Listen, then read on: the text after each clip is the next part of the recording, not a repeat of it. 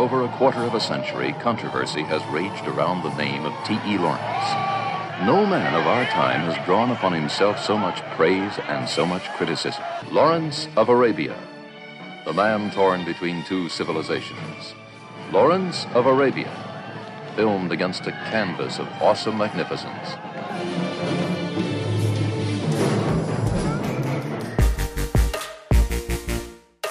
Ihr Katz, den kritischen Filmpodcast, äh, eine neue Folge Classics mit Christoph Dobitsch.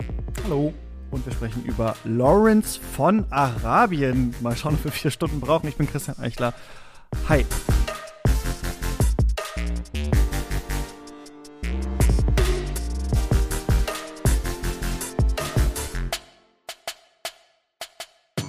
Äh, Christoph, ich habe gesagt, lass uns mal über diesen Film reden oder irgendwie kam der, glaube ich, zur Sprache und dann dachte ich, äh, warum machen wir nicht mal eine Folge dazu? Denn ich hatte ihn nie gesehen und es ist natürlich so ein großer Aufhollistenfilm und jetzt habe ich ihn geguckt und sogar zweimal, weil ich den Podcast, glaube ich, dreimal verschoben habe oder so. Und da musste ich ihn jetzt nochmal schauen.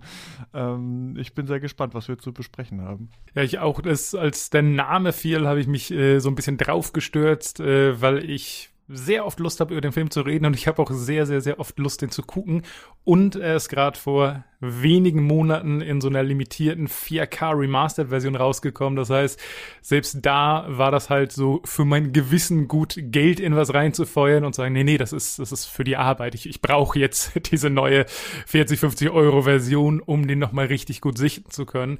Also äh, es hat vom Timing her ideal gepasst, dass Lawrence auch gerade so zurück auf den Heimkinomarkt kommt. Ah, interessant, das wusste ich gar nicht. Ja, ich habe wie immer äh, mal alles irgendeine Version geguckt, aber äh, die sah auch ganz gut aus. Ähm, es ist äh, ein Film, finde ich aber auch, du meinst, du hast oft Lust darüber zu reden, aber einer, bei dem man sich auch denkt, ach shit, was, wie war das jetzt nochmal politisch? Das ist natürlich immer ein interessanter Aspekt, wie Filme mit der Realität umgehen. Darüber werden wir auch sprechen. Äh, wenn ich nachher darüber rede, wie der Film entstanden ist, dann werden wir halt schon sehen, warum das ein ganz schöner Sumpf ist, in dem man sich begibt, sobald man anfängt, historische Tatsachen hier mit anzulegen. Mhm. Ja, total. Äh, das äh, ist, glaube ich, hier tatsächlich interessant, das abzugleichen und dann zu schauen, ähm, was bedient dieser Film, was bedient er nicht, wie sehen wir den heute. Äh, kannst du uns vielleicht mal ein bisschen mitnehmen? Was ist das überhaupt hier für ein Film, über den wir heute sprechen? Ja, äh, sehr gerne. Ich fange mit einer gigantischen Fußnote an. Ich werde heute wahrscheinlich in glühenden Farben über den Film reden, aber er ist in manchen Aspekten eben Kind seiner Zeit und eine Sache, die jeden von uns sehr, sehr, sehr, sehr unangenehm auffallen wird, ist, dass englische Menschen Araber in Brownface spielen und ich verstehe total, wenn das halt für Menschen schon ein Ausschlusskriterium ist. Also ich kenne Leute, die den Film nicht sehen wollen und nicht sehen werden, weil da halt Menschen im Brownface mitspielen und verstehe ich total. Und immer wenn ich den Leuten zeige, kündige ich das vorher an. Nichtsdestotrotz werde ich halt auch eben über die Darstellung dieser Person und äh, die Performances lobende Worte verlieren und bitte darum, das halt immer mit der großen Fußnote zu sehen. Aber natürlich ist es scheiße, dass die Leute in Brownface sind. Okay, diesen Elefanten aus dem Weg geschafft. Wir sprechen über David Leans Monumentalfilm Lawrence von Arabien, Lawrence of Arabia auf Englisch, aus den Jahre 1962 und wie der Titel schon angibt, schildert er das Leben von T.E. Lawrence. Der war ein britischer Offizier, der während des Ersten Weltkrieges in der arabischen Revolution eine Schlüsselrolle spielte. Arabische Revolution, komplizierte Kiste, aber hier im Film sehen wir halt den Konflikt diverser arabischer Fraktionen und Nomadenstämme gegen die vorrückende türkische Armee. Was den Film und dessen Handlung betrifft, starte ich mal in der Mitte, denn nach über zwei Stunden Laufzeit, nach einer Pause, die im Film vorgesehen ist, betritt eine Figur namens Jackson Bentley die Leinwand und das ist ein amerikanischer Journalist, der von den Gräbenkriegen an der europäischen Westfront nach Ägypten, Jordanien und Marokko reist, um aus T.E. Lawrence einen Helden zu machen, der die Amerikaner für den Krieg begeistern soll. Die Figur Bentley basiert auf der realen Person Lowell Thomas, der genau das geschafft hat. Der hat eine Reihe von Berichten, Reportagen und Essays verfasst und machte Lawrence noch zu Lebzeiten zu einer exotischen Figur, zu einem Abenteurer, zu einem Kriegshelden, der die Fantasie der Massen beflügelt hat. Als Lawrence selbst dann 1926 seine Autobiografie The Seven Pillars of Wisdom herausbrachte, wurde die dann auch durch diese Vorschusslorbeeren direkt ein Bestseller und inspirierte angeblich sogar Frank Herbert zu seinem Roman Dune. Natürlich folgten auch weitere Bücher Das von anderen gedacht, ja, Autoren. ich genau, das ist, hab, ja, ja, ja. Ist, ich habe viele Interviews und Berichte gefunden, die das implizit sagen, nie eine direkte Quelle, also vielleicht ist es ein Gerücht, aber es fühlt sich sehr ähnlich an.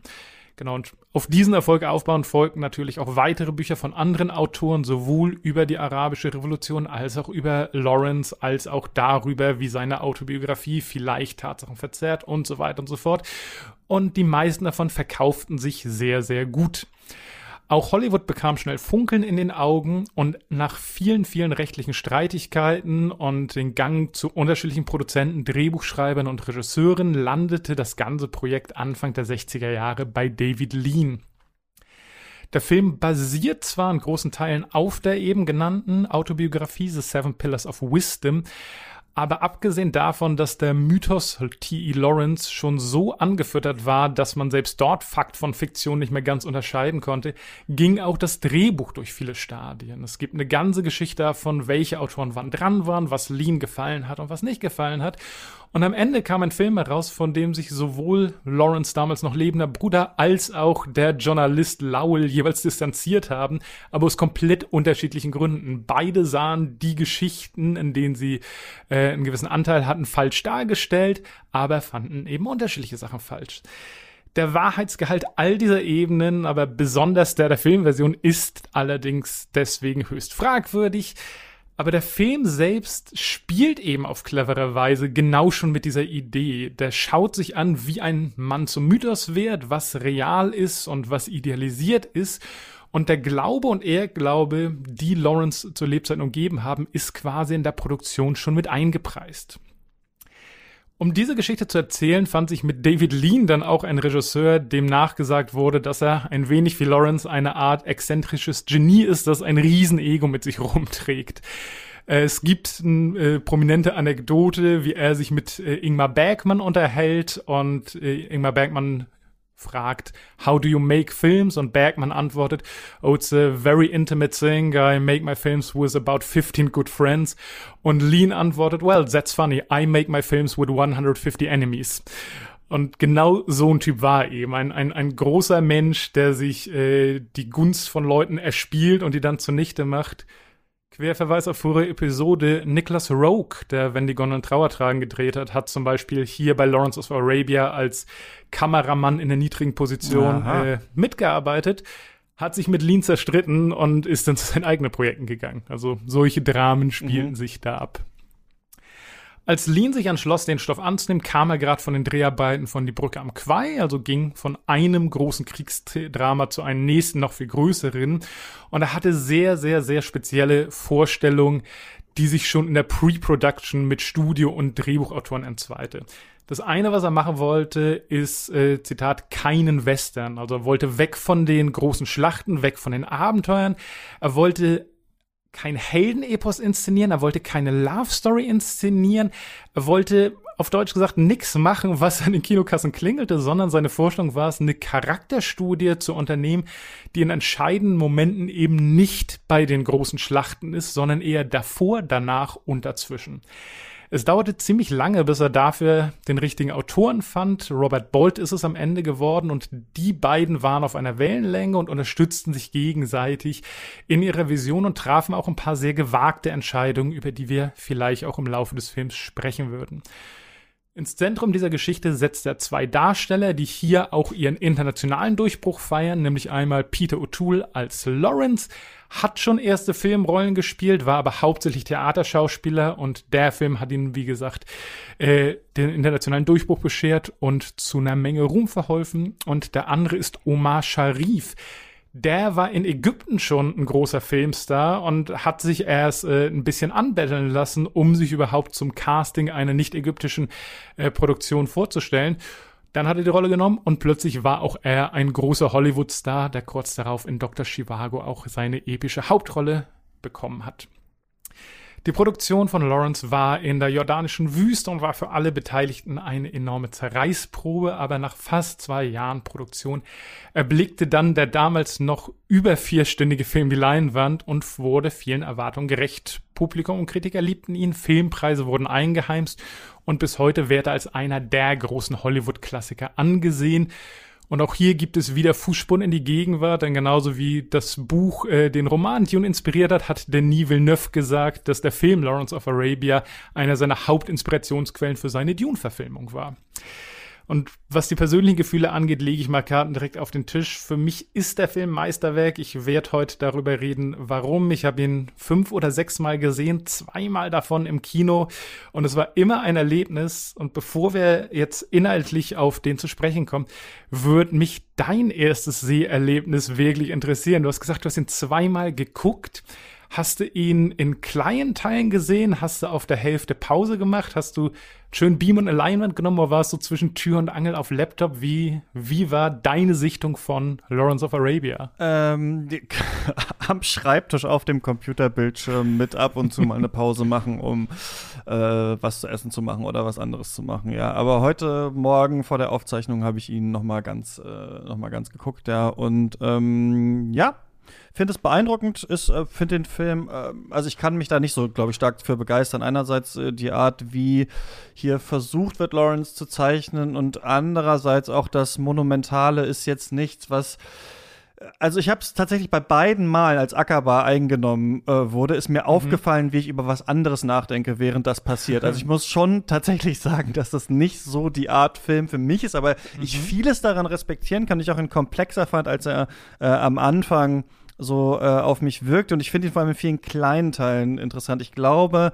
ich finde unter anderem interessant, wie Epic erzeugt wird einfach hier. Also, dass wir eigentlich ja zwei Filme in einem haben, die dann auch noch von einer Rahmenhandlung erzählt werden und die auch noch am Anfang die Frage stellen quasi, also sich selbst befragen, wer ist eigentlich dieser Lawrence. Also der Film beginnt ja damit, ne, dass er da, äh, dass er ähm, äh, stirbt. Also erstmal haben wir sowieso die Ouvertüre. Heutzutage gibt es das überhaupt nicht mehr in Filmen.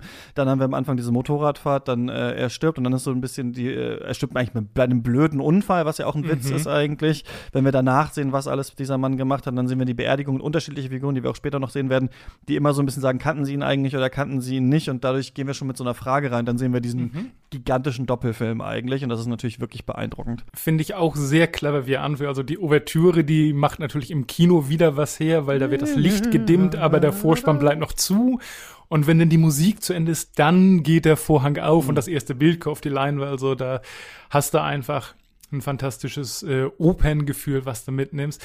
Ja, und dann diese sehr uneigentliche Szene. Also der, der Film, der Lawrence of Arabia heißt und der viel unter Sänge der Sonne in der Wüste spielt, beginnt mit einem Top-Shot aus, auf englischen Asphalt. Ähm, und er fängt an, mit seinem Motorrad durch irgendwelche Dörfer zu cruisen und äh, fährt dann gegen die Mauer. Ja, es ist seltsam, es scheint beliebig, es scheint ja fast ironisch zu sein. Und dann gehen wir direkt auf die Beerdigung und stellen uns die Frage, wer ist dieser Mann, der gerade so gestorben ist?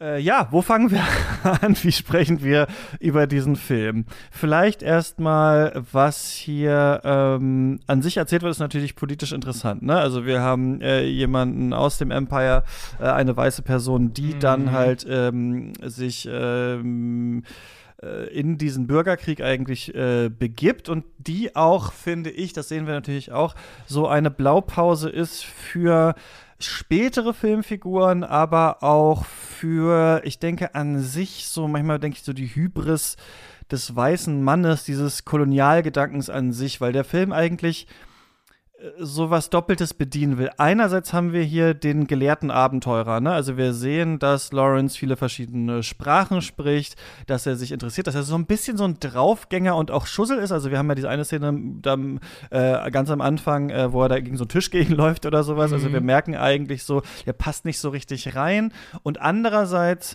also wir haben diese einerseits diese gelehrte Ebene, diese interessierte Ebene, die interessierte Ebene für die Kultur vor Ort, die ja dann auch dazu führt, dass wir die Assimilation äh, von Lawrence sehen, irgendwann mit der Kleidung, mit den verschiedenen Sprachen, mit einem neuen Namen, den er annehmen wird, mit der Kommunikation äh, zwischen den verschiedenen äh, Bevölkerungsgruppen, mit dem Einlassen auf verschiedene Rituale, ob er das möchte oder nicht und so weiter.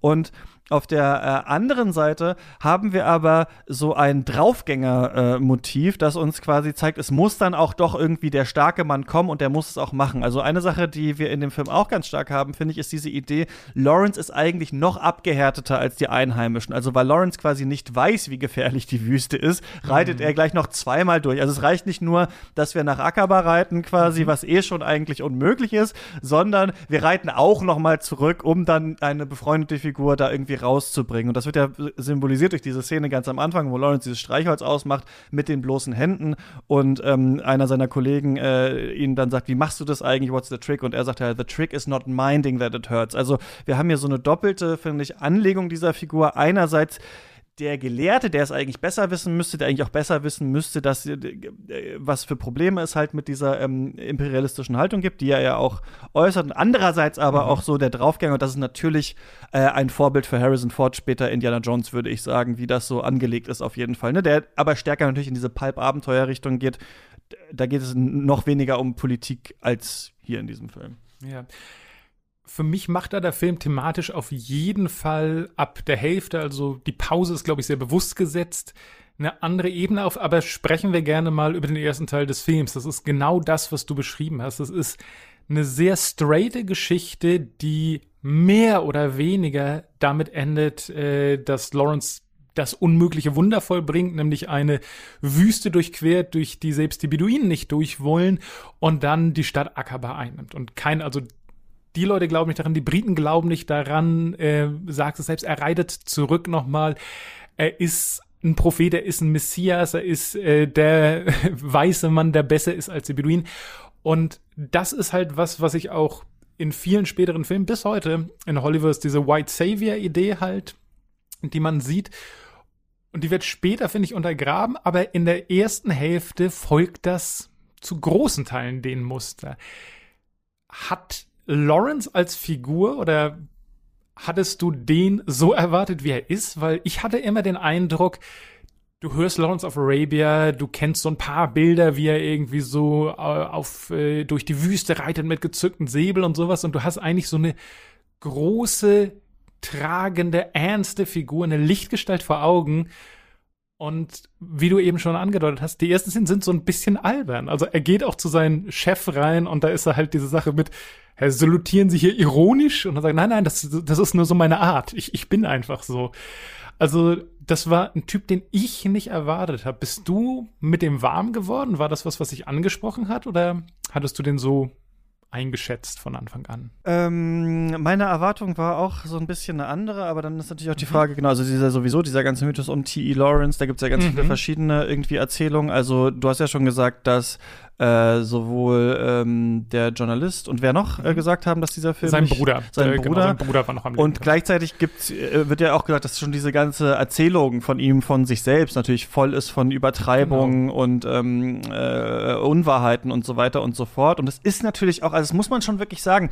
Und das meine ich mit diesem, äh, glaube ich, den, dem kolonialen Bedürfnis, was mhm. ähm, die äh, natürlich die Kolonial ähm, äh, Herrschaftssysteme, aber auch ihre Akteure hatten, aber gleichzeitig, was immer noch so rumschwirrt, ist, glaube ich, dieses, dieser, dieses Doppel aus man will beherrschen und gleichzeitig will man aber auch noch von den Beherrschten noch gefeiert werden. Also das ist so, mhm. finde ich auch, ähm, wenn man sich Rassismus oder sowas anscha anschaut, irgendwie so ganz interessant, wie das manchmal so funktioniert, dass man trotzdem also diese Idee, gerade auch diese, was in der in Anthropologie ja auch oder beziehungsweise wenn man sich kritisch mit der Geschichte der Anthropologie beschäftigt, viel besprochen wird, diese Idee des edlen Wilden und wie ist das eigentlich konstruiert und so weiter. Also was auch zum Beispiel was ist, was ich finde, was in dieser Figur die ja auch aus so einer äh, früheren Zeit ist, dass Tarzan ganz stark äh, äh, durchkommt, mhm. der ja auch so im Dschungel aufgewachsen ist bei den Affen und dann aber auch noch da so ein bisschen der König über die Menschen ist, die da so ein bisschen leben. Also diese Idee, so finde ich, ist hier so ein bisschen drin und der Film versucht einem aber natürlich, und das ist, glaube ich, auch ähm, so gewollt, einen als Zuschauer, Zuschauerin so ein bisschen reinzuziehen, dadurch, dass, dass man sich vielleicht auch identifizieren kann mit dieser Figur von Lawrence. Also, ja. dass man natürlich sagt, irgendwie, ja, ich interessiere mich eigentlich auch äh, dafür, ich bin geschichtlich interessiert und so weiter. Und ähm, wie, wie äh, kommt er jetzt da durch? Und das haben wir in, glaube ich, ganz viel, also die, gerade diese wissenschaftliche Seite, diese interessierte Seite, gerade im Zeitalter des Infotainments und sowas, das ist in ganz vielen dieser ähm, äh, Handlungen immer noch so drin. Also das hat Uncharted, diese Videospielserie, ganz stark auch von Indiana Jones übernommen. Also dass wir wirklich merken, Nathan Drake ist total interessiert an den ganzen Sachen. Schon als Kind ist der Geschichtsnerd eigentlich ja, gewesen. Ja, ja. Und auch bei äh, wir haben neulich einen Podcast gemacht über Plague Tale, so ein, so ein Videospiel. Auch bei den Spielen, die wiederum aus Uncharted rausgekommen sind, The Last of Us und God of War und sowas, gibt es immer so einen Kinder, so einen jugendlichen Charakter, der mehr von der Welt wissen will und eigentlich eher so ein Gelehrter ist und so weiter und so fort. Ne? Also wir haben, finde ich, dass äh, äh, ich glaube, es ist nicht der Stereotyp, den man erwartet, aber eigentlich ist es eine bestimmte Art von Stereotyp, nämlich der gebildete Draufgänger eigentlich, den wir hier so, ähm, den wir hier zu sehen bekommen. Und der halt dann aber, das kann ich dem Film halt höher anrechnen, zur äh, tragischen und verwahrlosten Figur ja dann auch durch diese Zeit irgendwie wird. Und ich glaube halt, dass selbst in dieser ersten Hälfte, wo halt die Story relativ straight ist, schon ein paar Dinge passieren, die eben wenig weitergehen und ein wenig cleverer sind. Also für mich ist vieles, was Lawrence da auch am Anfang macht, äh, einfach auch ein sehr kindisches Verhalten. Also du du hättest eine ganz andere Figur, die da sagt so, ja, ich habe mich schon immer für die Kultur der äh, Nomaden interessiert und jetzt gehe ich dahin und jetzt werde ich da was tun, aber diese, diese Figur, die wir kennen werden, die hat überhaupt keine großen Ideale, also die hat gar keine Agenda, sondern es gibt so zwei Momente gleich am Anfang, wo jemand so sagt, ja, Lawrence, äh, wir haben dich für eine neue Sache abgestellt, aber du musst nicht zusagen. Und dann sagt er, nee, nee, ich mach das schon, weil sie wissen ja, dass ich der Richtige für den Job bin. Außerdem, what's the job? Ja, also, genau, das dachte ich auch. Genau, ja. genau, der, der sagt einfach, genau, der sagt einfach zu, der hat so was ganz Verspieltes, der weiß nicht mal, worum es geht, er verpflichtet sich schon einfach, um zu sehen, ob er es kann, einfach um eine Grenze zu testen. Und seine Agenda, mit der er da hingeht, äh, die kurz vor diesem unglaublich berühmten Cut steht, wo er das Streich Streichholz ausbläst und dann die Sonne in der Wüste aufgeht, also auch eine der berühmten Einstellungen ja. der Filmgeschichte. Ja. Genau. Und das, was er sagt, bevor er hingeht, sagt, well, it's going to be fun. Also dieser Mensch wird in eine politisch aufgeladene Situation geschickt. Es werden Kriege mit und durch ihn geführt. Da werden Menschen in den Ruin treiben und da wird äh, ja die politische Landkarte in dieser Region auf eine sehr, sehr, sehr lange Zeit für viele Leute auch negativ beeinflussen. Und seine Agenda ist einfach, well, it's going to be fun. Und mit solchen kleinen Unstimmigkeiten, finde ich, macht der Film eine sehr spezielle Sache, indem er eben nicht diesen typischen großen Helden zeichnet, der halt wie du sagst, also mit Wissen und mit Vorwissen und mit Idealen dahin geht und daran denn shakespearisch gebrochen wird, sondern der hat eine ganz, ja, egoistische, verkindlichte Art, mit der er da rangeht, die ihn auch im späteren Film immer wieder zum Verhängnis werden wird. Hm, aber ich finde es nicht so, ähm, ich finde schon, dass man die Faszination dafür entfachen will bei den Personen, die das schauen. Es geht jetzt in die Wüste, es geht, also der Weg führt in die Wüste, ne?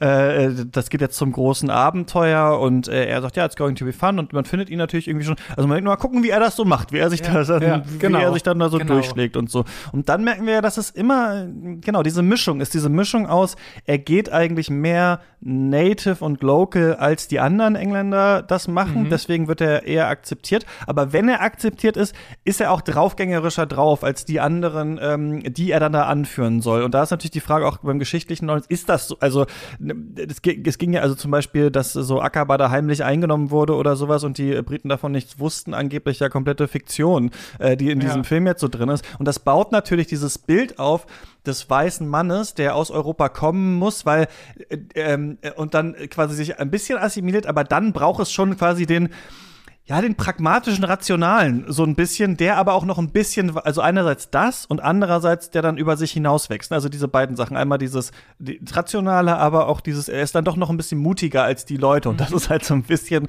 äh, so äh, äh, die, die Frage. Also ich würde sagen, nur weil es am Ende, das ist vielleicht mein Punkt, um, um hier mal darunter so ein bisschen einen Schlussstrich zu ziehen und diesen Gedanken ist, nur weil es am Ende äh, dekonstruiert wird und auch zu Teilen so finde ich trotzdem, dass der Film sich darin suhlt in diesem Bild. Also man kann dem Film jetzt nicht, finde ich, zusprechen, dass es ein kompletter Anti-Kriegsfilm von jeglichem Kolonialkitsch befreit und das vielleicht mal ja. so zu sagen. Nee, das, ja. das stimme ich dir zu und wir werden auf jeden Fall noch so auf ein, zwei Punkte kommen, wo ich gerne ein Ausrufezeichen setzen möchte. Aber für mich ist das halt eine der Qualitäten des Films, dass er eben, wenn du ihn als großen Abenteuerfilm guckst, total gut funktioniert, weil er eben die Bilder hat, weil er das Setting hat, weil er so pompös ist.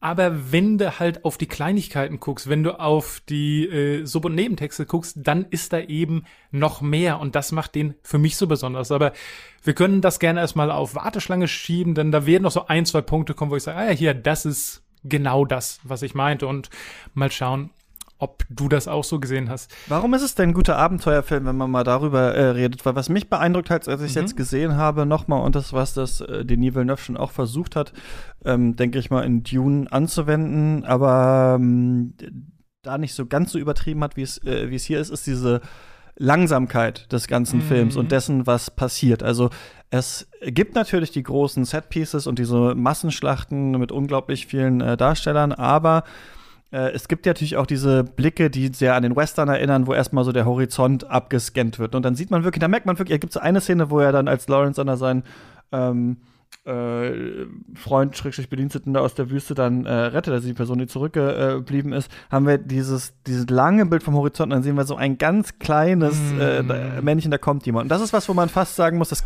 erkennt man ja fast nur im Kino, ja. äh, dass ja. das so ist. Also da merkt man, das ist auch für die große Leinwand, der Film spielt mit Größe, der Film spielt mit Fläche mhm.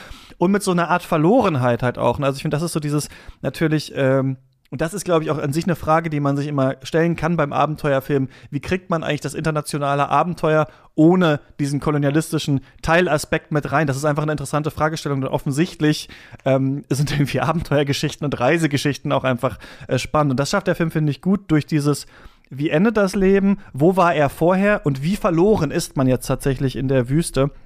Und diese Frage, was wollen die eigentlich hier? Gibt's ja gar nichts in der Wüste und niemand will nichts. Das fand ich auch einen schönen Spruch. Mhm. Das finde ich macht, also was ich hier sagen will, ist, das Abenteuerliche und das Große des Films kommt auch durch die Ruhe und durch diese langen Szenen, in denen gesprochen wird, in denen gerastet wird, in denen man äh, langsam auch sich, sich durch diesen Raum erstmal bewegt, durch diese Fläche der Wüste, finde ich, er, er, ähm, erlangt das auch so eine Größe.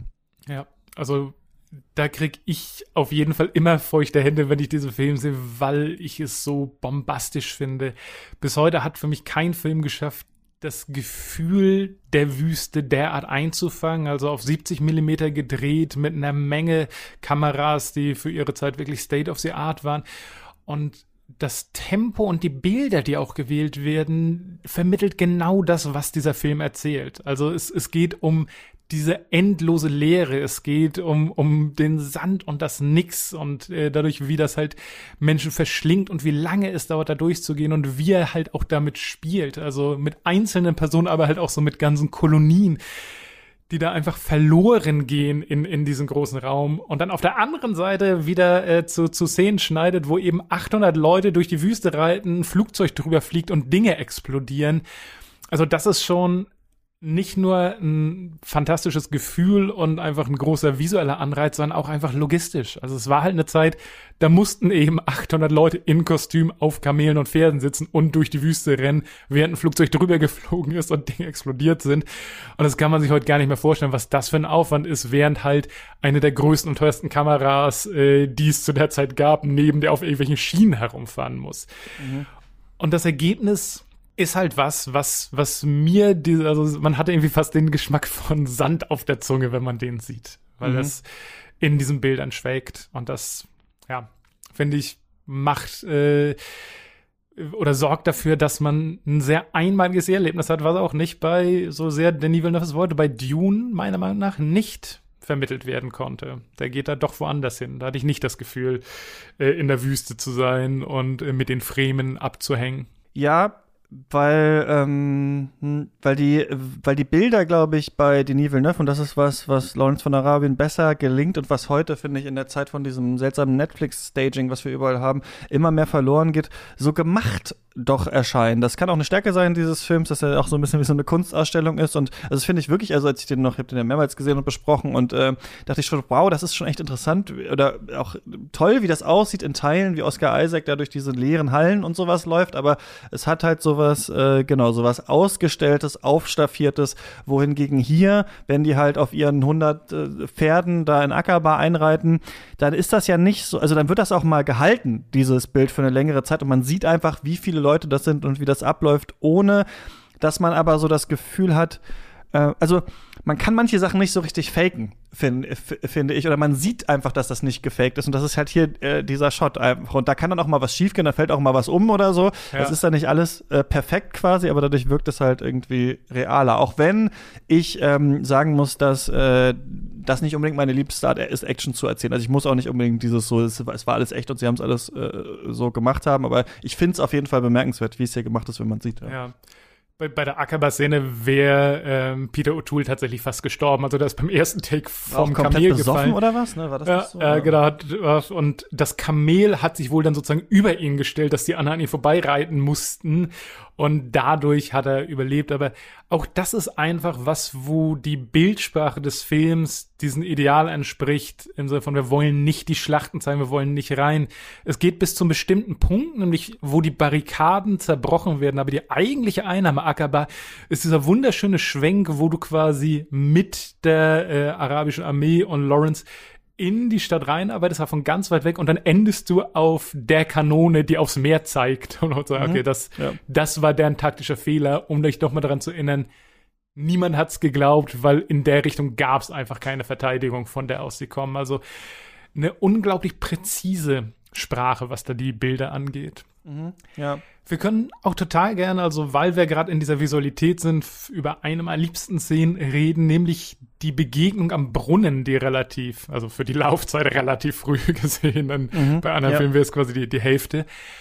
Und die beginnt schon mit, mit einer der faszinierendsten Aufnahmen des Films, wo wieder am Horizont eine winzige Gestalt ist und du hattest eben schon gesagt, ich unterstreiche nochmal, es ist ein Film, der im Kino so unglaublich viel gewinnt, weil du suchst den Horizont ab und du siehst dann Flickern und es sieht aus wie Hitzeflare es war ein unglaublich ähm, komplizierter Schuss, den herzubekommen. Also die Sonne musste in bestimmten Stand stehen, es musste eine spezielle Linse dafür geben. Es gibt so ein ganzes Essay des Kameramanns, wie er den Effekt hinbekommen hat, dass die Figur aussieht wie eine Fata Morgana. Und aus dem Hintergrund manifestiert sich plötzlich ein Reiter und plötzlich fällt ein Schuss und wir sehen plötzlich, dass, dass wir ähm, an der Ernsthaftigkeit gewonnen haben. Bis dahin war es, Lawrence geht mit seinem neuen Kumpel, den er äh, gewonnen hat, lässt sich so ein bisschen beitrinken, macht so ein Spiel mit ihnen, I just drink when you drink. Wir teilen uns das Wasser gleich ein, weil ich will Beduine sein, fragt ihn mit seiner Familie aus. Und plötzlich wird er über den Haufen geschossen Hast, so ein moderner Twist eigentlich, ne? Finde ja. ich eigentlich. Das wäre so, so ein moderner Serientwist eigentlich. Eine ja. Figur, bei der wir gedacht haben, das ist jetzt Total. sein äh, bester Freund für den Rest des Films, wird einfach äh, niedergemäht tatsächlich. Ja, fand ich auch interessant. Ich fand auch interessant, dass dann die andere Figur, die das macht, ja dann später zu einem äh, wichtigeren äh, Vertrauten von ihm auch wird oder einer Person, die wir länger dann noch im Film weiter äh, sehen, der natürlich mit dem schlechtesten Entrance, also moralisch für uns quasi, ja, hier dann so auftaucht und sich dann natürlich hocharbeiten kann. Und trotzdem hat dieser Film diese äh, Grundidee, die am Ende auch noch mal in diesem Council dann äh, durchgezogen wird, dass so die Araber können, also die schießen sich halt hier gegenseitig um, weil sie nicht so richtig diese größere Idee verstanden haben, eigentlich alle zusammen an einem Strang zu ziehen. Und das ist was, würde ich sagen, was ähm, es bis heute so als Ressentiment äh, gibt. Also das frage ich mich halt, wie erfolgreich war dieser Film eigentlich in der Geschichte, Ressentiments und Stereotype zu brechen und wie erfolgreich war der eigentlich, sie zu zementieren und ist tatsächlich dadurch, dass man sogar noch ein bisschen kritisiert. Das ist ja immer so die Frage, ne? Ob nicht dadurch quasi, dass man am Ende noch mal sagt, naja, wir zeigen das schon auch kritisch, ob man dadurch nicht manchmal auch äh, Stereotype tatsächlich noch stärker ähm, äh, zementiert. Aber ich fand das auch ähm, beeindruckend. Ich fand es eh beeindruckend, wie viele unterschiedliche so Charaktere es hier gab, bei denen man oft nicht ganz verstanden hat, worum geht's eigentlich. Also ich finde, das ist schon ein Film und deswegen, ja, also der bietet sich auch an für so eine ich musste so ein bisschen an so lange Kabel 1 äh, Nachmittage denken irgendwie, um sich da auch so ein bisschen drin zu verlieren und auch eine Zeit lang nicht ganz zu verstehen, mit wem verhandelt mhm. er jetzt, worum geht's eigentlich. Ja. Also es ist natürlich einerseits ähm, äh, also das würde ich sagen, ähm, zeigt gut diese Rolle, die auch er hat, dass er auch noch nicht hundertprozentig quasi weiß, was ist ja eigentlich ähm, äh, ja. politisch los. Ja. Weiß er, glaube ich, bis zum Ende nicht ganz, weil er ja auch bis zum Schluss Spielball der Mächte wird. Mhm. Es gibt diesen, also als, als kleiner Vorgriff, es gibt diesen einen äh, wunderbaren Moment, wo er da quasi ins Politikerzimmer reinkommt und äh, die reden gerade über den Vertrag, der sozusagen über viele, viele Jahre das Schicksal der arabischen Länder zum Negativen beeinflussen wird.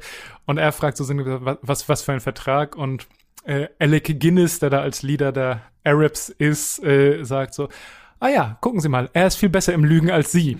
Also ja, für, weil es wirklich nicht weiß, ja. genau, genau, weil, weil es wirklich nicht. Und ähm, ja, also auch er hat da irgendwie eine ganz spannende Doppelrolle zwischen dem, dem Propheten, den Messias, äh, den Hauptagenten der Engländer, alles in einer Person, aber halt auch so Spielball aller Mächte.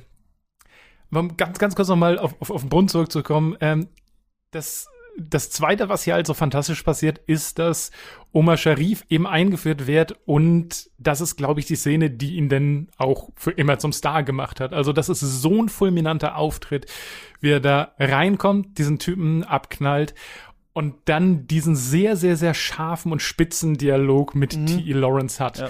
der so viel über Omar Sharifs Figur, Sharif Ali, aber auch über T.E. Lawrence aussagt, aber halt auch über diesen Clash of Cultures alles, was sie da, und sogar mit so ein bisschen Humor drin. Also es, es geht um sowas wie, wer hat vom Brunnen getrunken? Er wusste, dass man das nicht durfte. Er hat das jetzt für dich rausgenommen, weil du ein Brite bist. Das ist seine eigene Schuld. Aber er weiß, dass verboten ist. Weil Lawrence, ja, dann erschießt mich auch, weil ich habe auch davon getrunken. Aber der, du wusstest das. Nee, er sagt dann, you're welcome. Und, so, ja. Wessen Waffe ist das und, seine, ne? Fand ich auch irgendwie ja, ganz interessant. Ja, ja. Genau. Und alles zwischen und ja, sie werden im Laufe des Films beste beste Freunde und engste Vertraute. Aber alles, was in dieser Aufschlagszene passiert, eben von der visuellen Inszenierung über den überraschenden Tod bis hin zu diesem Dialog, der halt auch für viele kommende Szenen eine dramatische Grundlage legen wird, weil er plötzlich mit diesem Menschen zusammenarbeiten muss, äh, den er aus moralischen Gründen verachtet, obwohl er später auch selbst zum Mörder aus wesentlich niederen Beweggründen werden wird, ähm, macht halt so viele kleine äh, Aspekte des Films deutlich, wenn es darum geht, wie gehen die Kulturen miteinander um, wie gehen die Figuren miteinander um und wo ist halt dieser Clash zwischen persönlichen Animositäten und großen politischen äh, Buhai, was da in der Region passiert. Also mhm. es ist tatsächlich für mich eine der schönsten Szenen im Film, die einfach so präzise ist von der Inszenierung, von Dialog. Und Omar Sharif ist wahrscheinlich meine liebste Figur im Film, weil er halt so ein interessanter Typ ist, der halt auch so eine wunderbare Wandlung durchmacht von ja, diesen etwas raubeinigen Beduin bis halt später ambitionierten äh, Nachwuchspolitiker. Mhm. Ja. Ja, das fand ich auch spannend zu sehen. Stimmt, es ist eigentlich äh eigentlich ist es so witzig, der Beginn einer wunderbaren Freundschaft, aber ja, halt auf ja. dem Rücken einer Person, die sinnlos da abgeknallt äh, wurde und um da gleich mal den Ton zu setzen, ja. Und das ist ja ein Motiv, was wirklich noch oft auftauchen wird. Also quasi das, das, das äh, sinnlose, sinnlose Tode. Also von Einzelpersonen oder halt aber auch von ganzen Gruppen, von ganzen Armeen, von ganzen Städten, von, von äh, ganzen Konvois, die da durch die Wüste sich begeben. Mhm. Also hier wird schon im Kleinen wirklich ein Thema gesetzt für den Rest des Films. Ja, diese eine ähm, Szene, die ja dann so eine Schlüsselszene ist. Also ich finde, wir, bis man, auch wenn, wie du schon sagst, hier auch schon kleine Fragezeichen und Widerhaken am Anfang äh, drin sind, bis Akaba eingenommen wird, sehen wir eigentlich eine Art von Film, nämlich dass es mhm. so eine äh, Art äh, Geschichte eines Aufsteigers, der äh, hier versucht, irgendwie ähm, die Leute zu vereinen, dann diese unfassbare Reise durch die Wüste übernimmt. Das ist alles äh, relativ episch untermalt, ähm, weite Szenen, äh, wir sehen eine Größe, wir, das ist irgendwie aufregend und interessant, diese ganzen Figuren eingeführt zu sehen. Und kurz vorher ist ja die Szene, in der äh, zwei Gruppen so verfeindet sind und ähm, dann so die Frage ist, wie kommen wir jetzt hier raus? Die einen äh, wollen diesen einen ähm, äh, Menschen umbringen, die anderen äh, wollen nicht, dass irgendjemand mhm. von ihnen natürlich verletzt wird und sagt Lawrence, okay, äh, ich kann das ja machen. Ich kann ja jetzt nach eurem Recht eigentlich als Außenstehender hier so ähm, das Zünglein an der Waage sein und hier für Gerechtigkeit sorgen und er merkt dann eben, dass es eine befreundete Figur ist und äh, bringt ihn dann tatsächlich um. Und da merken wir schon so, auch wenn das noch vor dieser Einnahme von Acker aber passiert, dass hier irgendwas nicht richtig stimmt an dieser Erzählung oder an dieser Heldenerzählung zumindest, äh, äh, die wir hier sehen. Und darauf wird ja dann später auch nochmal Bezug genommen, damit, dass er dann merkt, er hatte irgendwie Freude daran. Also er entdeckt mhm. so eine Kriegslust und das ist dann vielleicht die, wo es richtig negativ gezeichnet wird, dass er an dieser neuen Rolle, die er hat, so richtig gefallen findet, eigentlich, dass er jetzt auch über die Stränge schlagen darf mit dieser doppelten Machtposition. Einerseits, dass er natürlich für die Briten noch unterwegs ist und andererseits sich äh, von den Einheimischen da auch die äh, die Macht so äh, errungen hat, ähm, genau, sehen wir dann quasi so diesen Zerfall, wie der beginnt. Und das merkt man aber ganz stark, finde ich, dann äh, nachdem Akaba eingenommen ist, also wir sehen ja, dass die Szene am Strand, die ist dann so ein bisschen ruhig, aber dann, als dann nochmal, ohne zu schlafen, muss man durch die Wüste und dann ähm, stirbt dann noch der eine äh, Begleiter und Lauren steht da so ganz weiß in diesem, also denkt man fast, man guckt einen Horrorfilm, ne, finde ich, wenn, mhm. wenn das dann so anfängt. Und das finde ich eigentlich ganz interessant. Also quasi noch vor der Intermission ähm, merken wir eigentlich so, hier geht's eigentlich schon in den Abgrund. Man hat den Film fast auch irgendwo so da beenden können mit noch so einer Szene, aber das finde ich halt dann wirklich interessant, mhm. dass man dann noch mal diesen ganzen äh, zweiten Teil dann dranhängt. Genau, und also da muss ich auch noch mal genauer auf die beiden Szenen eingehen, weil ich die so gut und so wichtig finde. Das eine ist diese Hinrichtung, über die du gerade eben schon gesprochen hast, die ist ja sogar noch viel spektakulärer, als du äh, beschrieben hast, denn Erstmal, also wir reden bestimmt auch gleich nochmal ganz kurz über die beiden Arab Leader, um die es da geht, die verfeindet sind. Aber erstmal geht Lawrence los mit seinen Trossleuten und durchquert eine undurchquerbare Wüste, das erste Wunder. Dann verliert er auf dem Weg dahin jemanden, der einfach durch Übernächtigung von Kamel gefallen ist. Und er will zurückgehen und alle sagen ihm, mach das nicht. Das ist noch unmöglicher als das Wunder, was wir geschafft haben. Wir sind jetzt hier, wir müssen da äh, die Schlacht voranbringen. Du bist ja unser Kommandant, los geht's. Und sie sagen immer wieder, it is written, also es ist sein Schicksal, dass er in der Wüste stirbt. Und Lawrence reitet trotzdem zurück und befreit den Typen. Und das ist halt wirklich eine Heldennummer, also der scheinbar selbstlose weiße Mann tut etwas, also er riskiert sein Leben und seine Schlacht, um jemand anders zu retten. Und den muss er umbringen. Den Typ, den er aus der Wüste gerettet mhm. hat, den muss er danach erschießen, was seine ganze Heldentat nicht nur unnötig, sondern halt auch so bitter macht, weil, ey, jetzt der Typ an der Pistole ist. Und sogar diese Hinrichtungsszene endet mit so einem kleinen Augenzwinkern, dass Omar Sharif zu einem von den Liedern sagt, ja, he's sad because it was a guy he rescued from the desert. Und dann sagt der andere, oh, it was written then. Also für die ist das alles, für die war das alles Schicksal, für die war das alles komplett unnötig und für ihn ist es halt aber so ein tragischer Moment, von dem wir aber noch herausfinden, dass er den geil fand.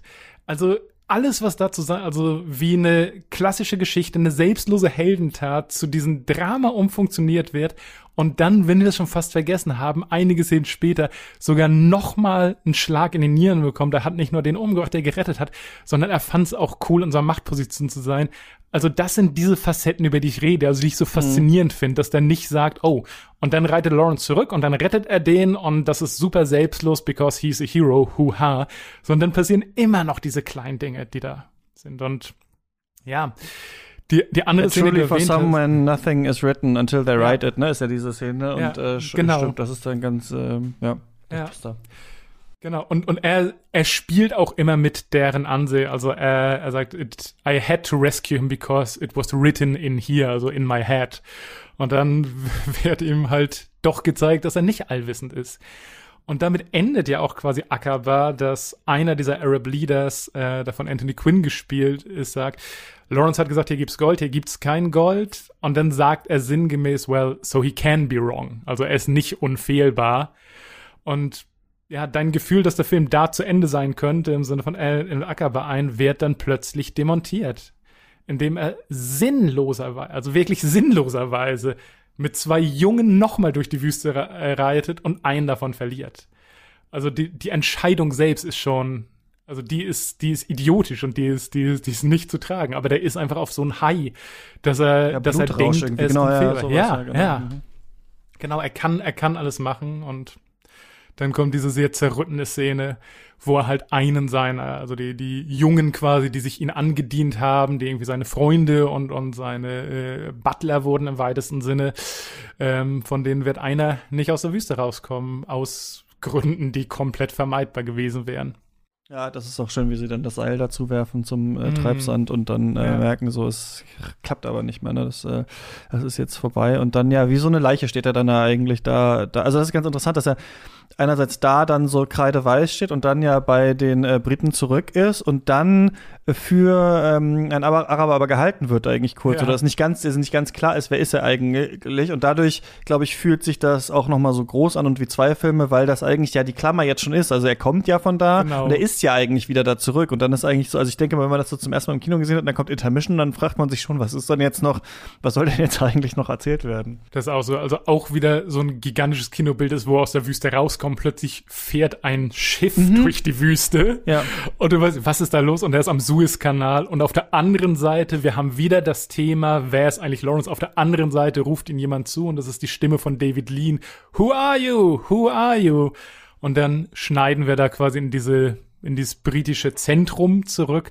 Und da legt, finde ich, Peter O'Toole auch so richtig. Das David Leans Stimme, okay, das ist natürlich interessant. Ja, ja. ja legt Peter O'Toole meiner Meinung nach auch wieder so richtig los, was sein Schauspiel angeht. Also wie er da reinkommt und noch mit diesem Tod zu kämpfen hat und versucht für seinen Boy Wasser zu holen.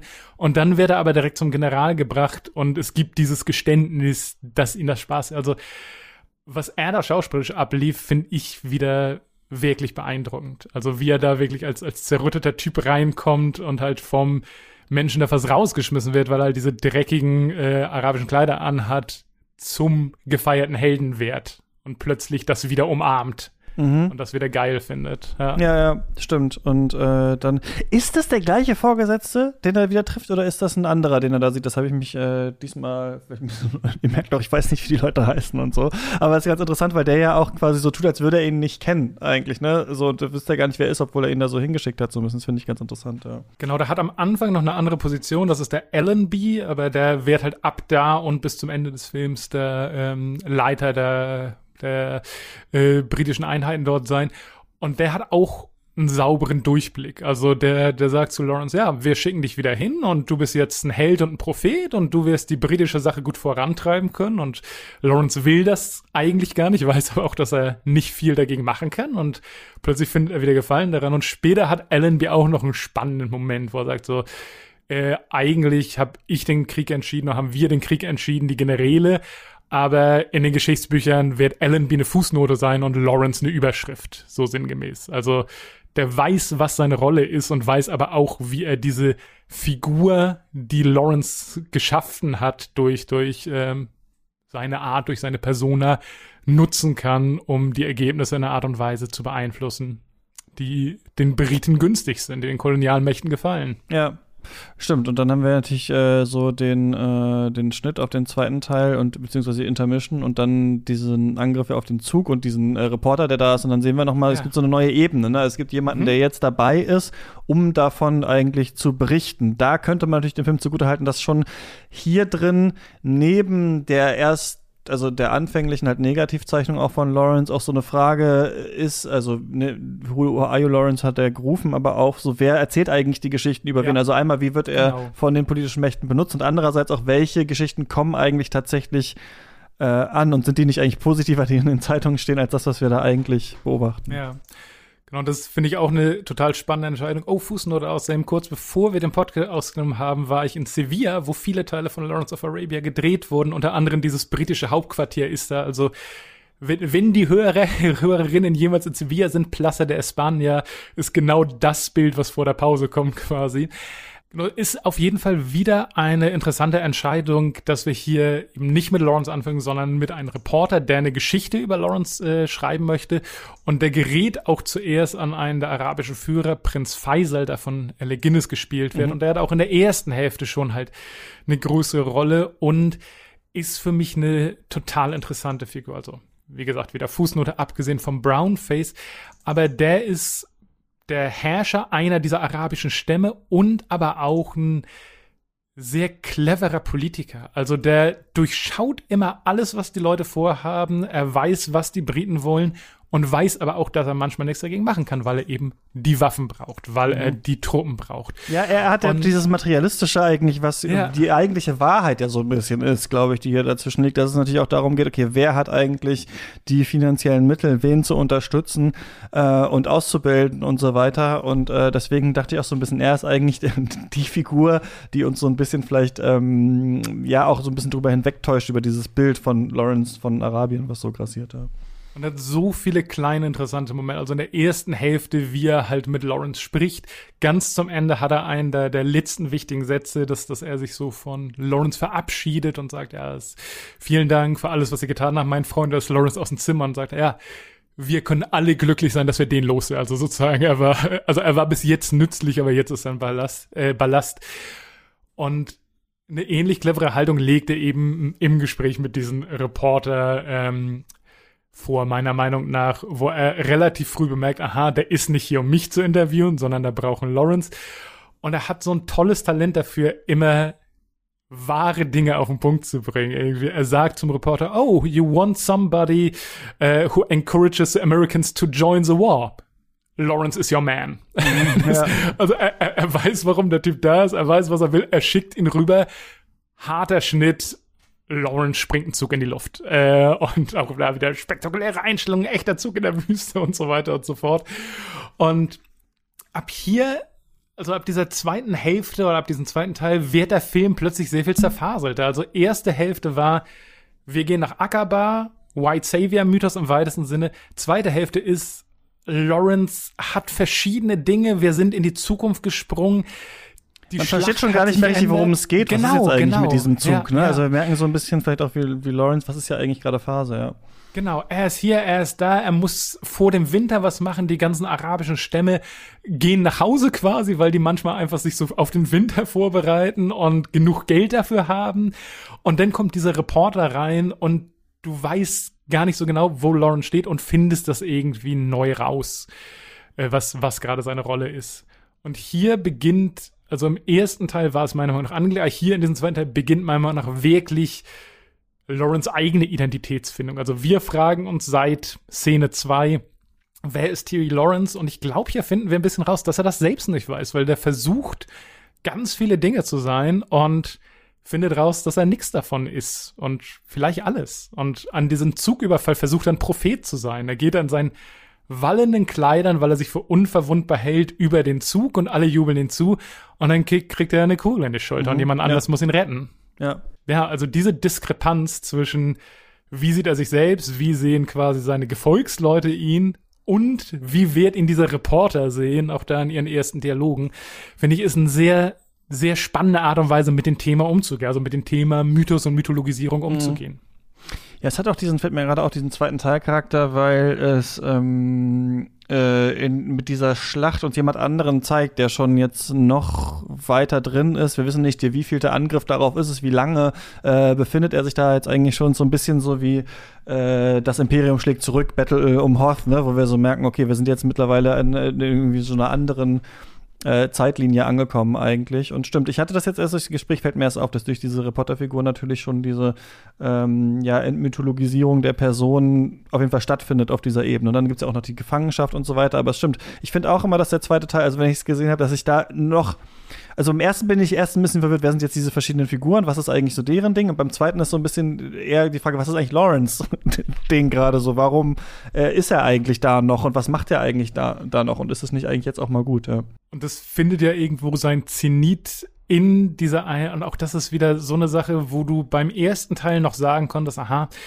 hier ist ein Mensch, der sich einfach die Beduinenkultur aneignet und darüber lernt und darin aufgeht und in Anführungszeichen der bessere Beduine ist.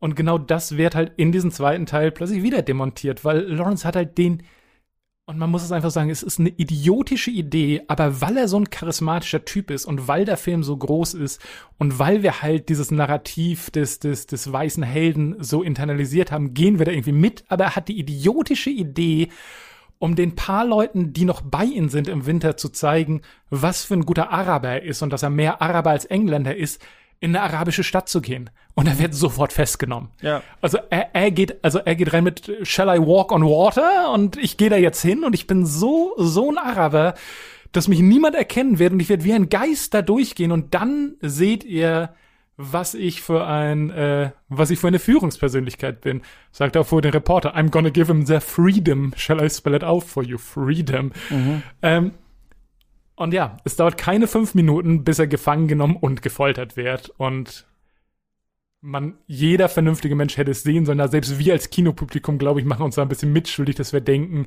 ach, dem gelingt doch alles. Also der schafft das doch irgendwie. Aber Pustekuchen. Stimmt, so habe ich gar nicht beobachtet. Ja, du hast natürlich recht. Der Film lullt einen natürlich ein in diesen, diesen Mythos auch und bricht es dann eigentlich an der Stelle ganz, ganz schön, sodass eben dann wirklich auch starke körperliche Gewalt ähm, er die erfährt und äh, dann die Frage ist, was, äh, was, was, was nimmt er daraus mit, ne? Und wie sieht er jetzt sich selber fortan, ja. Genau, ich habe eine thematische Nachfrage an dich. Ich bin gespannt, ob du da was gesehen hast. Und zwar in ganz vielen Besprechungen von David Lean und sein Autorenteam, also insbesondere von Bolt, mit der später zusammengearbeitet hat, war halt tatsächlich so ein Front and Center Piece äh, homosexuelle Untertöne. Hast du da was gemerkt, gesehen? Hattest du irgendwie den Verdacht, dass Lawrence äh, eine, eine homosexuelle Ader hat oder ist das an dir vorbeigegangen? Ist an mir vorbeigegangen in diesem Fall. Was meinst du mit, ähm, es war angelegt tatsächlich oder es wird, äh, es wird so äh, gesehen von manchen Leuten? Genau, also es war, also selbst ich war überrascht davon, wie klar das in vielen Interviews zur Sprache kommt. Also in den 60er Jahren gab es natürlich ein paar Dinge, die man nicht zeigen konnte und zeigen durfte und Homosexualität war da äh, auf jeden Fall ein Brennpunkt. Aber in allen Gesprächen, sowohl mit Lean als auch mit seinen Drehbuchautoren Bolt, ging es halt darum, ja, jeder, der sich ein bisschen intensiver mit Lawrence beschäftigt, weiß, dass er stark im Verdacht steht, homosexuell zu sein. Und für uns ist das ein riesiges Thema und ähm, die Beziehung, die er mit diesen beiden Jungs hat und aber auch die Beziehung, die die Jungs zueinander haben, soll halt wirklich starke Untertöne haben. Das, was hier im Gefängnis passiert, dass er halt nicht nur Schmerzen empfindet, sondern auch eine gewisse Lust daran, was, was da passiert und dass seine Änderung dahinter auch mit seiner zurückhaltenden Homosexualität zu tun hat. Peter O'Toole sagt, er hat ihn so angelegt, also der Konsens hinter den Kulissen war mehr oder weniger, if you knew, then you knew. Also, also mhm. also jeder, jeder, der sich mit Lawrence befasst, weiß von diesen homosexuellen Tendenzen und jeder, der unseren Film sieht, wird sehen, was wir da eingestreut haben, wenn er darauf achtet. Aber tr truth be told, als ich das erste Mal gesehen habe, ist es auch an mir vorbeigerauscht und ich war ja erstaunt, wie oft das in Behind-the-Scenes-Gesprächen Thema gewesen zu sein schien und wo auch das Studio hart gegengehalten hat natürlich. Hm. Interessant, weil das ist natürlich was, was wir in vielen älteren Filmen, also wo es natürlich in der Gesellschaft äh, und in den Konventionen und wie du jetzt auch von den Studios halt auch nicht gewollt wurde, dass sowas äh, offen diskutiert wird und so, haben wir natürlich unglaublich homoerotische Sachen. Also wenn man sich jetzt ähm, äh, Spartacus oder sowas äh, ansch anschaut oder diese alten Filme, ne, wo man das Gefühl hat, eigentlich ist es auch so eine Art Liebesfilm. Wir haben natürlich gerade Früher war es ja dann wahrscheinlich eher, also das ist ja ganz interessant, dass ähm, ich habe das Gefühl, erst ab einer bestimmten Zeit muss die Männerfreundschaft in so heterosexuellen Medien absichtlich enthomosexualisiert werden, quasi ja, auf der direkten Ebene. Damit, also das äh, Scrubs ja. wäre so ein Beispiel, ne? Wo mhm. diese, wie hieß das, Bromance, da kommt Bromance, doch dann irgendwann genau. dieser Begriff rein und sowas, dass man quasi absichtlich so, als es dann äh, in der Gesellschaft offener ist, dann auf einmal sagen muss, aber wir sind nicht schwul. Dann gab es ja diese ganze No-Homo auch und diese ganzen Geschichten. Und ähm, äh, früher hingegen, wo es natürlich auch mehr noch Kriegsfilme äh, gab, Filme über Soldaten, über Kameradschaften, Männerfreundschaften ähm, äh, und sowas, finde ich, ist es dann ironischerweise im Umkehrschluss so, dass man denkt, es hat eine krasse homosexuelle, also es hat quasi eine ultra homosexuelle äh, Seite oder Lesart, weil ihr quasi die überhaupt nicht daran gedacht habt, weil es so klar war, dass ihr das nicht zeigen wollt, quasi, finde ich so ein bisschen. Das merkt man manchmal in diesen älteren Filmen. Bei Lawrence von Arabien ist es mir persönlich jetzt nicht so stark aufgefallen, weil es, weil diese körperliche Nähe vielleicht bei diesen Figuren nicht so stark ist und auch, dass er das eher genießt, diese Vergewaltigung habe ich auch nicht so wahrgenommen in diesem äh, Film. Deswegen muss ich sagen, nö, aber ähm, müsste ich nochmal dann wahrscheinlich äh, so stärker darauf achten. Aber in anderen Filmen von früher, wo es nicht äh, intendiert war, finde ich es eigentlich sogar noch, noch stärker als jetzt hier, wo es eventuell ja sogar eher genau im Subtext mit eingeschrieben war. Mhm. Genau, so war auf jeden Fall ein Ansatz von, von Regie und Autorenthemen, dass, dass das da mit reinkommt und also für unsere heutigen Sehgewohnheiten ist es wirklich so subtil, dass du mit der Lupe nachsuchen musst. Und ich kann verstehen, wenn das äh, unterm Radar fliegt quasi. Es fehlt halt der Love ja. Interest vielleicht zu der ja. Zeit. Ne? Das ja. ist vielleicht etwas, was man normalerweise hier klar mit eingebaut hätte in so einen Film. Also der heterosexuelle Love Interest, äh, der, der, der direkt hier eingeführt wird und der, der wir den nicht so richtig haben. Ähm, dafür ist vielleicht auch noch offener für die Lizard, ja. Ja. Genau, und das würde natürlich diese Szene im Gefängnis, der gibt das einfach eine neue Ebene. Also wenn es halt nicht darum geht, da ist dieser türkische Colonel, der ihn irgendwie äh, anmacht und Lawrence reagiert äh, aggressiv darauf und wird gefoltert, sondern da ist jemand, der halt erkennt, was Lawrence die ganze Zeit versucht zu versteckt, äh, zu verstecken und zu unterdrücken und er fühlt sich quasi ertappt und entblößt. Also wie gesagt, also homosexuell. Ja, mhm. das wäre irgendwie interessant, wenn es ein Film ist, wie jemand seine Homosexualität vielleicht auch dadurch entdeckt, dass er in einer äh, Gesellschaft ist, wo ja auch ähm, hier zum Beispiel, aber ist natürlich bei den Engländern auch stärker so, aber Frauen fast überhaupt nicht statt. Also es ist ja ein Film, ich weiß gar nicht, gibt's, taucht überhaupt yes. eine Frau auf in diesem Film? Und dann Lawrence of Arabia, genau, erhält den Rekord für den längsten Film ohne weibliche Sprechrolle, wenn man von dem ah. Gesang der Beduinen-Frauen absieht.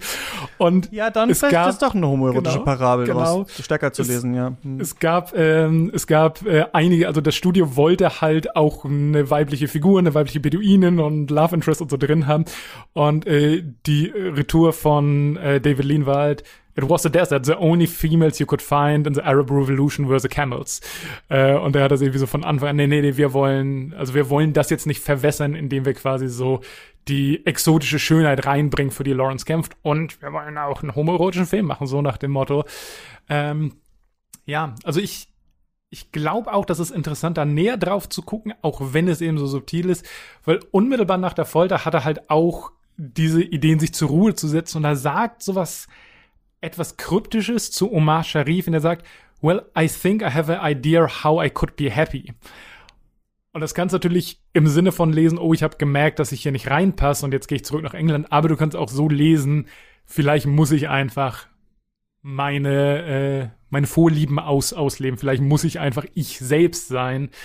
Und vielleicht ist das die Lösung für ihn. Aber mal wieder, es ist, es ist, es ist dieser Schmelztiegel von Lawrence. Ist er ein Egoist, äh, ein Masochist, ein Sadist? Ist er ein Held oder sonst was?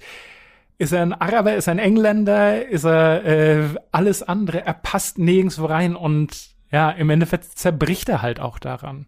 Er passt nicht mal in seine alte Uniform. Als er versucht, wieder ein englischer Soldat zu sein, lachen ihn alle aus, weil seine Uniform nicht mehr passt.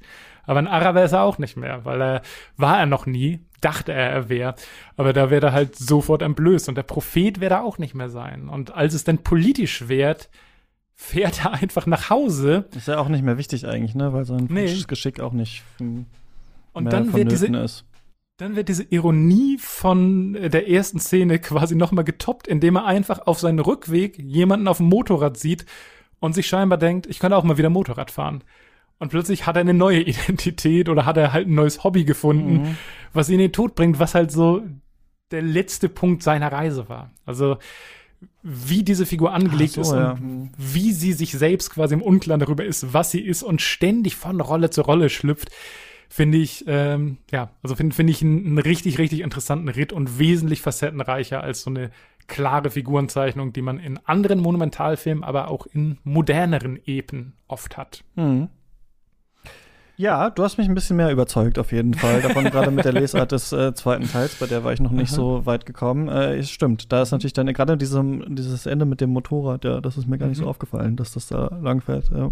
Das hat bei mir halt auch fünf, sechs Sichtungen. Wahrscheinlich war jetzt irgendwie die siebte gebraucht, um sich da so reinzulegen. Aber ich, ich finde es halt auch schön, dass man diese Aspekte immer wieder entdecken kann und dass es halt ein Film ist, der trotz seiner Länge sich irgendwie die Zeit nimmt, um halt auch ein paar Leerstellen zu lassen und in andere Bereiche ein bisschen tiefer vorzudringen. Also für mich funktioniert er eben auf so vielen Ebenen fantastisch. Ja, ich würde auch empfehlen, sich den auf jeden Fall anzuschauen. Äh, muss man gesehen haben aus ganz unterschiedlichen äh, äh Gründen und dann auch nochmal versuchen, alles auseinander zu dröseln. ich glaube, wir konnten hier äh, nur den Anfang leisten, ähm, mal darüber zu sprechen. Dann war's das von uns. Christoph, vielen Dank, dass du diesen Film mitgebracht hast und äh, mir auch ein bisschen geholfen hast durch diese Folge hier.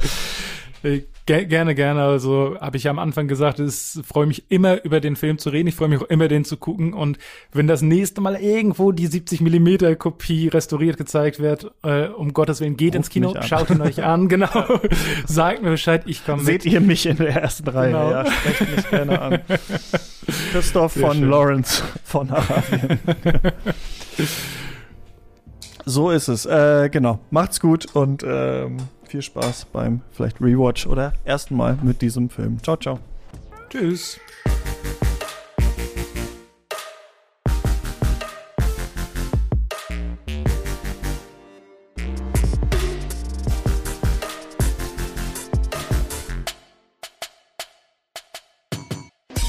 Katz ist eine Produktion von mir, Christian Eichler. Ich mache den Podcast zusammen mit Lukas Bawenschik, Barbara Wolfram, Lena Kosek, Jan-Erik Thunberg, Christoph Dobitsch, Yannick Neulting und Clara Atlanta Krön. Und wir alle freuen uns, wenn ihr uns finanziell unterstützt auf steadyhaku.com slash cuts. Dann bekommt ihr jeden Monat ein großes mehrstündiges Special von uns und kommt auf unseren Discord-Server, wo wir täglich über Filme und Popkultur diskutieren. Ab drei Euro im Monat seid ihr dabei. steadyhaku.com slash cuts ist die Adresse. Danke für den Support. Ähm, bis nächste Woche.